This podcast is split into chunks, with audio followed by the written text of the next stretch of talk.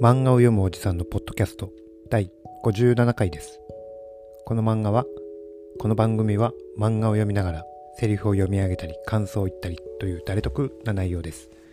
初見ではないため、先の物語に触れる場合があります。また、台本なし、編集なしの一発勝負で収録しています。えー、早々にセリフを間違えましたね。はい。では、本題に入りましょう。今日は、えー名探偵コナン第10巻、11巻、第11巻の、えーファイル8からです。えーファイル8、修行の間に入っていきます。で、毛利さんご一行、毛利蘭、えー毛利小五郎、蘭、で、コナン、この3人が、えー山道で車がパンクしてしまったと。車がパンクとかよくありますね。ある気がしますね。この親子、この一味の中では。で、近くにお寺があります。ファイル8修行の間。あれですね、キリテングの話ですね、ここは。サンデイジ。山の山に泥の寺。今夜はここに泊めてもらうしかねえようだな。誰かいませんか？すいません。で、後ろから、うぬら、何用じゃ？何用でここに来たと聞いておる？さては新聞社かテレビ局の回し物じゃな。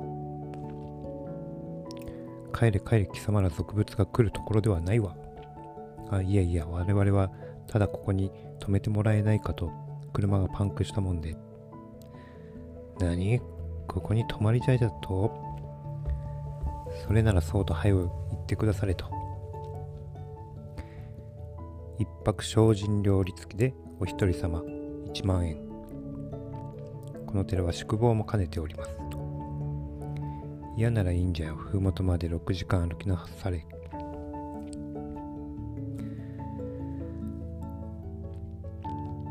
悪いことは言わん止まっていきなされ。こんな雨の夜は奴がどこかで目を光らせているとも限らん。霧天狗が出るぞと言ってますね。あいかんいかん。これはここでは禁句じゃった。今のは忘れてくだされと。で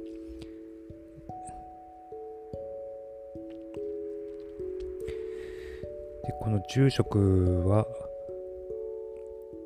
天栄和尚。サンデイジ住職。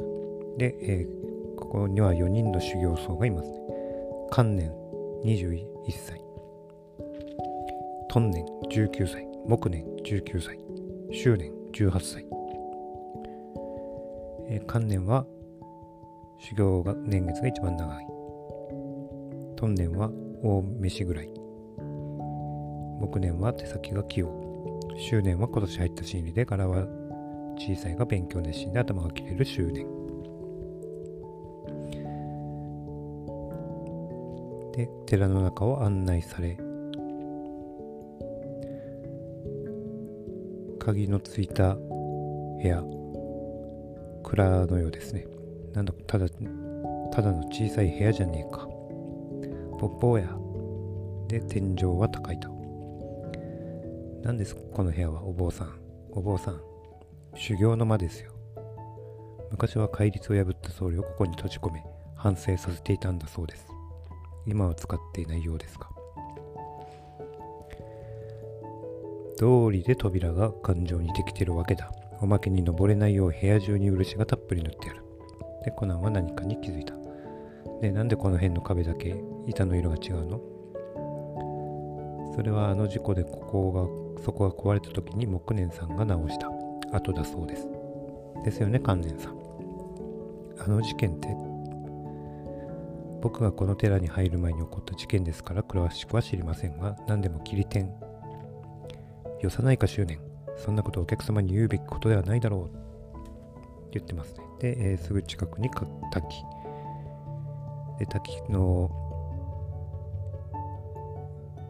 滝の一部が、水しぶきが寺に入ってくるっていう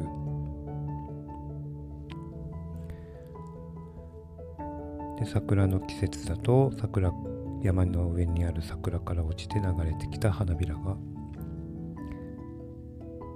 入ってくると。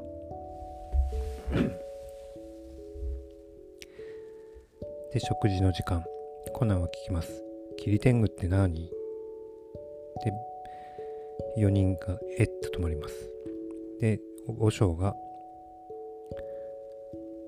わしが口を滑らせてしまったんじゃ何たたわいもない昔話だよ坊主その天狗は雨の夜霧のように村に忍び寄り仁王仁王のごとき合力で家の壁を突き破り人をさらい天かけるその足で高い木の上に登り死体を吊るしてその肉を食らったという古の魔物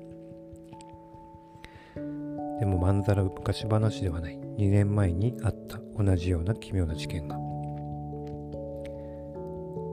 その事件のこと詳しく教えてもらったらだっておじさん名探偵毛利小五郎でしょ。何でも何かわかるかもしれないよ。はい来ました。も毛利小五郎。一度びっくりします。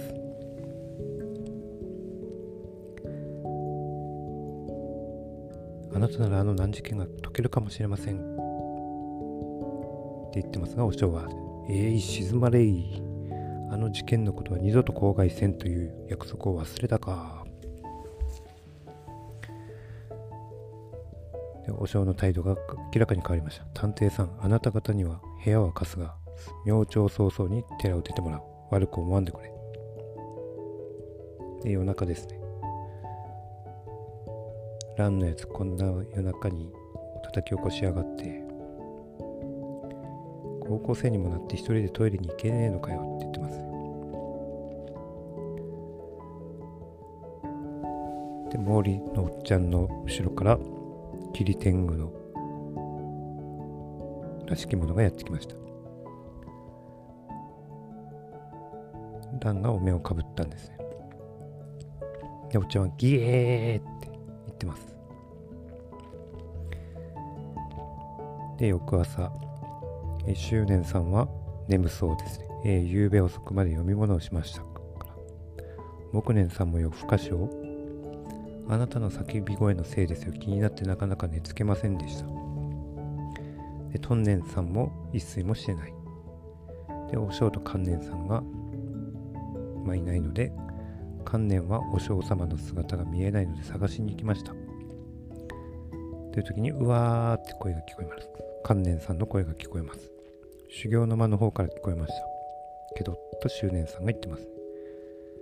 で、修行の間、天井を見上げると、和尚が首をつっております。高い針、何メートルも上の針に首を吊るされてます。ギリ天狗の仕業だ。で、ファイル8。で、ファイ終わり。ファイル9。桜と壁の穴。ここは高尾山なんです。高尾山のサンデージ。で、めぐれ警部ご到着。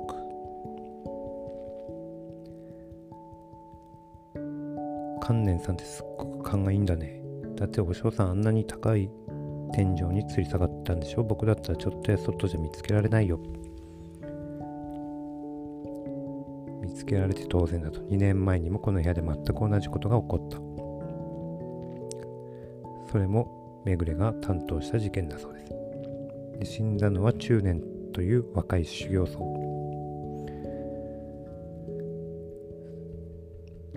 中年さんを発見したのは関連さんと木年さん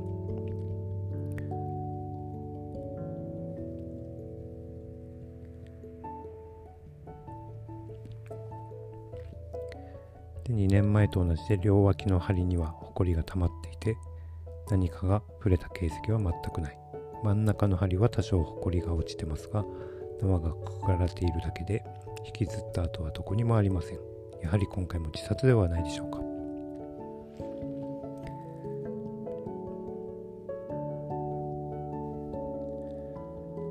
で、えー、でもさ、なんかおかしくない？この壊れた壁。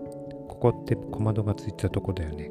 壁にこんな大きな穴開いてるのに、壊れた壁や板の破片はほとんど残ってないよ。言ってます。で、そこにお、おじいちゃん、おじいちゃん、おじいちゃん、お尚の孫娘、菊野さん。2年前、中年僧侶の遺体にすがって泣いていたのも彼女だったなって。前はと時折この寺に来られたんですが、あの事件以来ばったりと。彼女の後ろにいる男性は、菊野さんの旦那様です。つい先日結婚されたんです。何でも大きなお寺の跡継ぎで、2人は小さい頃からの言い名付けだったそうです。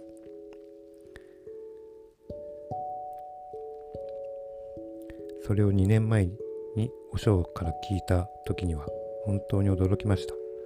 菊野さんは中年と一緒になるものとばかり思ってとましたので、2人は仲が良かったと。きっと中年のやつ、菊野さんの結婚の話が相当ショックだったんだよ。だからあんなバカなことを。で、コナンは思います。自殺本当にそうか。いくら昔話になぞらえたって言ったって、わざわざあんなところで首を吊るやつがいるか普通。しかも壁にあんな大穴を開けてまで。もしも自殺じゃないとしたらこの大穴が何かのトリックに使われたとしたら今回の2年事件と2年前の事件は同じ手口。つまり中年僧侶と和尚は同一人物に同一人物に殺されたってことになる。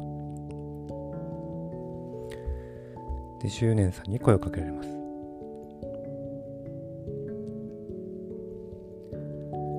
確か執念さん夕べ遅くまで本読んでたって言ってたよね。ああ3時過ぎまで起きてたと思うよ。その間何か気づいたことない？ほら例えば誰かがこっそり部屋を抜け出した気配とか何かの壊すような奇妙な音とか、誰かの叫び声とか。いや、何も聞いてないよ。夕べは静かな夜だったから。本当に何も？明らかにおかしいことを言ってますね、ここで。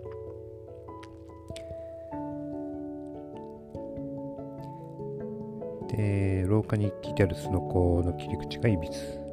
他はちゃんとしてるのに。切り口は古い随分前に切られたもの裏側には桜の花びらが並んでついているなんで？でコナンは、えー、寺の下の林に降りていって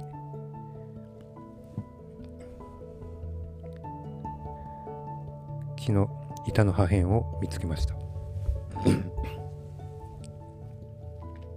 そこでラン姉ちゃんに捕まります。その姿を見ている何者か黒い何者かがいます。半沢さんですね。違うこれは殺人だ。昨べ何かがあったんだ。この部屋で想像する何か。強大な力で破壊された壁。切り口がいびつなすのこそして林の中に捨てられた小窓の破片とそれについていたガムテープ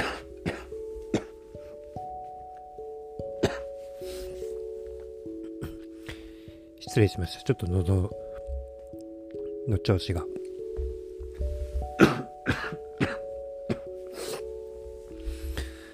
はい、続きをやっていきましょう。で、桜の花びらが、天井からひらひらと落ちてきて、コナンにくっつきました。そうか分かったぞ、犯人が使ったトリックが。だとしたら犯人はおそらく一晩中この部屋の中にいたってことになる。そうか、だからあの人あのこと。で、ファイル9終わり。ファイル10。宙に浮く力。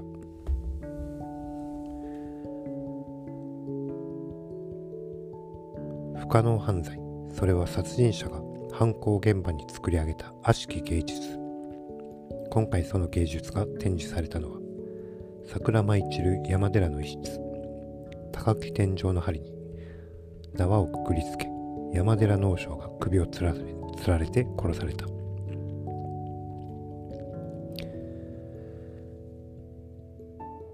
人間技では到底不可能と思えるこの犯行を今コナンが解き明かすそう犯人はある力を利用して宙に舞い上がったのだ。まるで天かける技を備える。霧天狗のごとく。と言って、えー、見開きページ。ファイル中注入力、えー、完全に読めた。犯人が使った大胆なトリック。ケープたちが引き上げる前にこのこと。を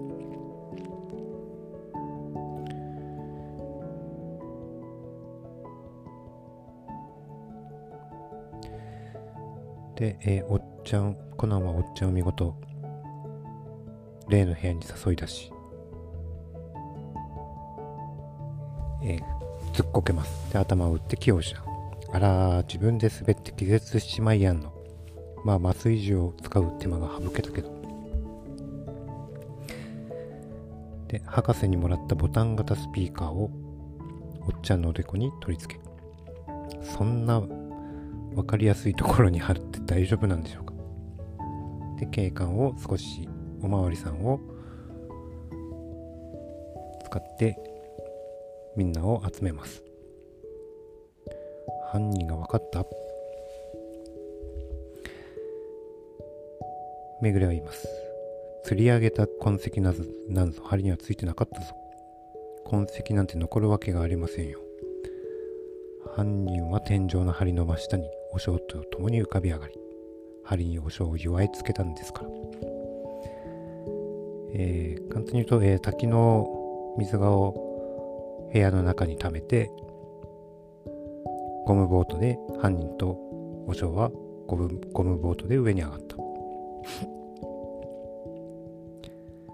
でそれで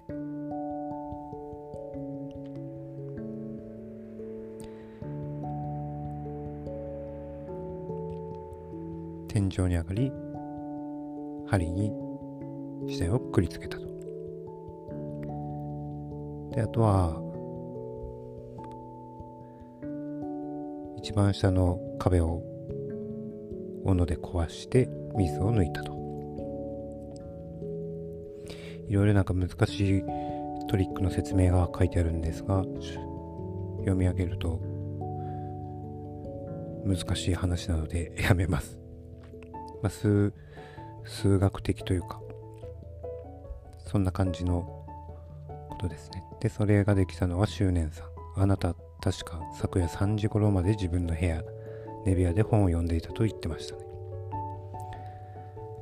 だったらあなたも聞いてるはずだ。昨夜の2時頃トイレの天狗の面に驚いてある人物が悲鳴を上げたの。さあ答えてください。他の3人のお坊さんは知ってますよ。もうもちろん聞いたよ。ランさんが挙げたし、大きな悲鳴をね。驚いちゃったよ。ランさん怖がりだから仕方ないけど。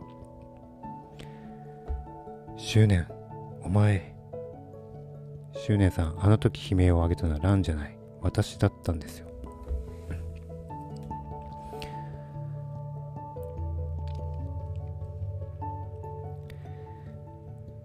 で、なんで執念がこんなことをしたかというと、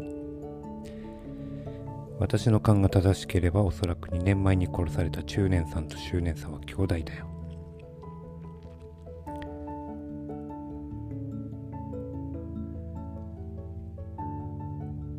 で、中年僧侶は正真正銘血を分けた僕の兄。みんなが気がつかなくのも当然。素性を隠すために桃園の寺を通してこの寺に修行僧としてやってきた。真犯人を探す。突き止めること半年間必死になって寺中を調べまくりトリックの方は見当がついた。でも昨日探偵さんが来て分かったよ。お湘南の妙な態度を見てはっきりとね。あの後お尚の部屋に行き寝酒を飲んで酔った和尚を問い詰めたらペラペラいろんなことを話してくれたよ。僕が弟だとも知らずに。兄を殺した理由は大きな寺の跡取りと縁談が決まっていた。孫娘の菊野さんを兄に取られたくなかったから。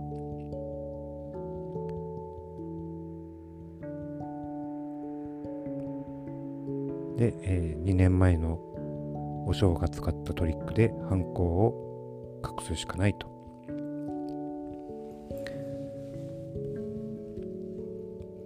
こで話は終わり、ファイル11、ファイル10終わりです。で、ここで名探偵コナンの11巻も終わりになります。え今回の話は、今回の話っていうか、11巻の話は、週刊少年サンデー平成8年12月12号から、えー、平成8年21、22合併号までの10話ということになります。はい。では今日はここまでにします。ありがとうございました。また明日。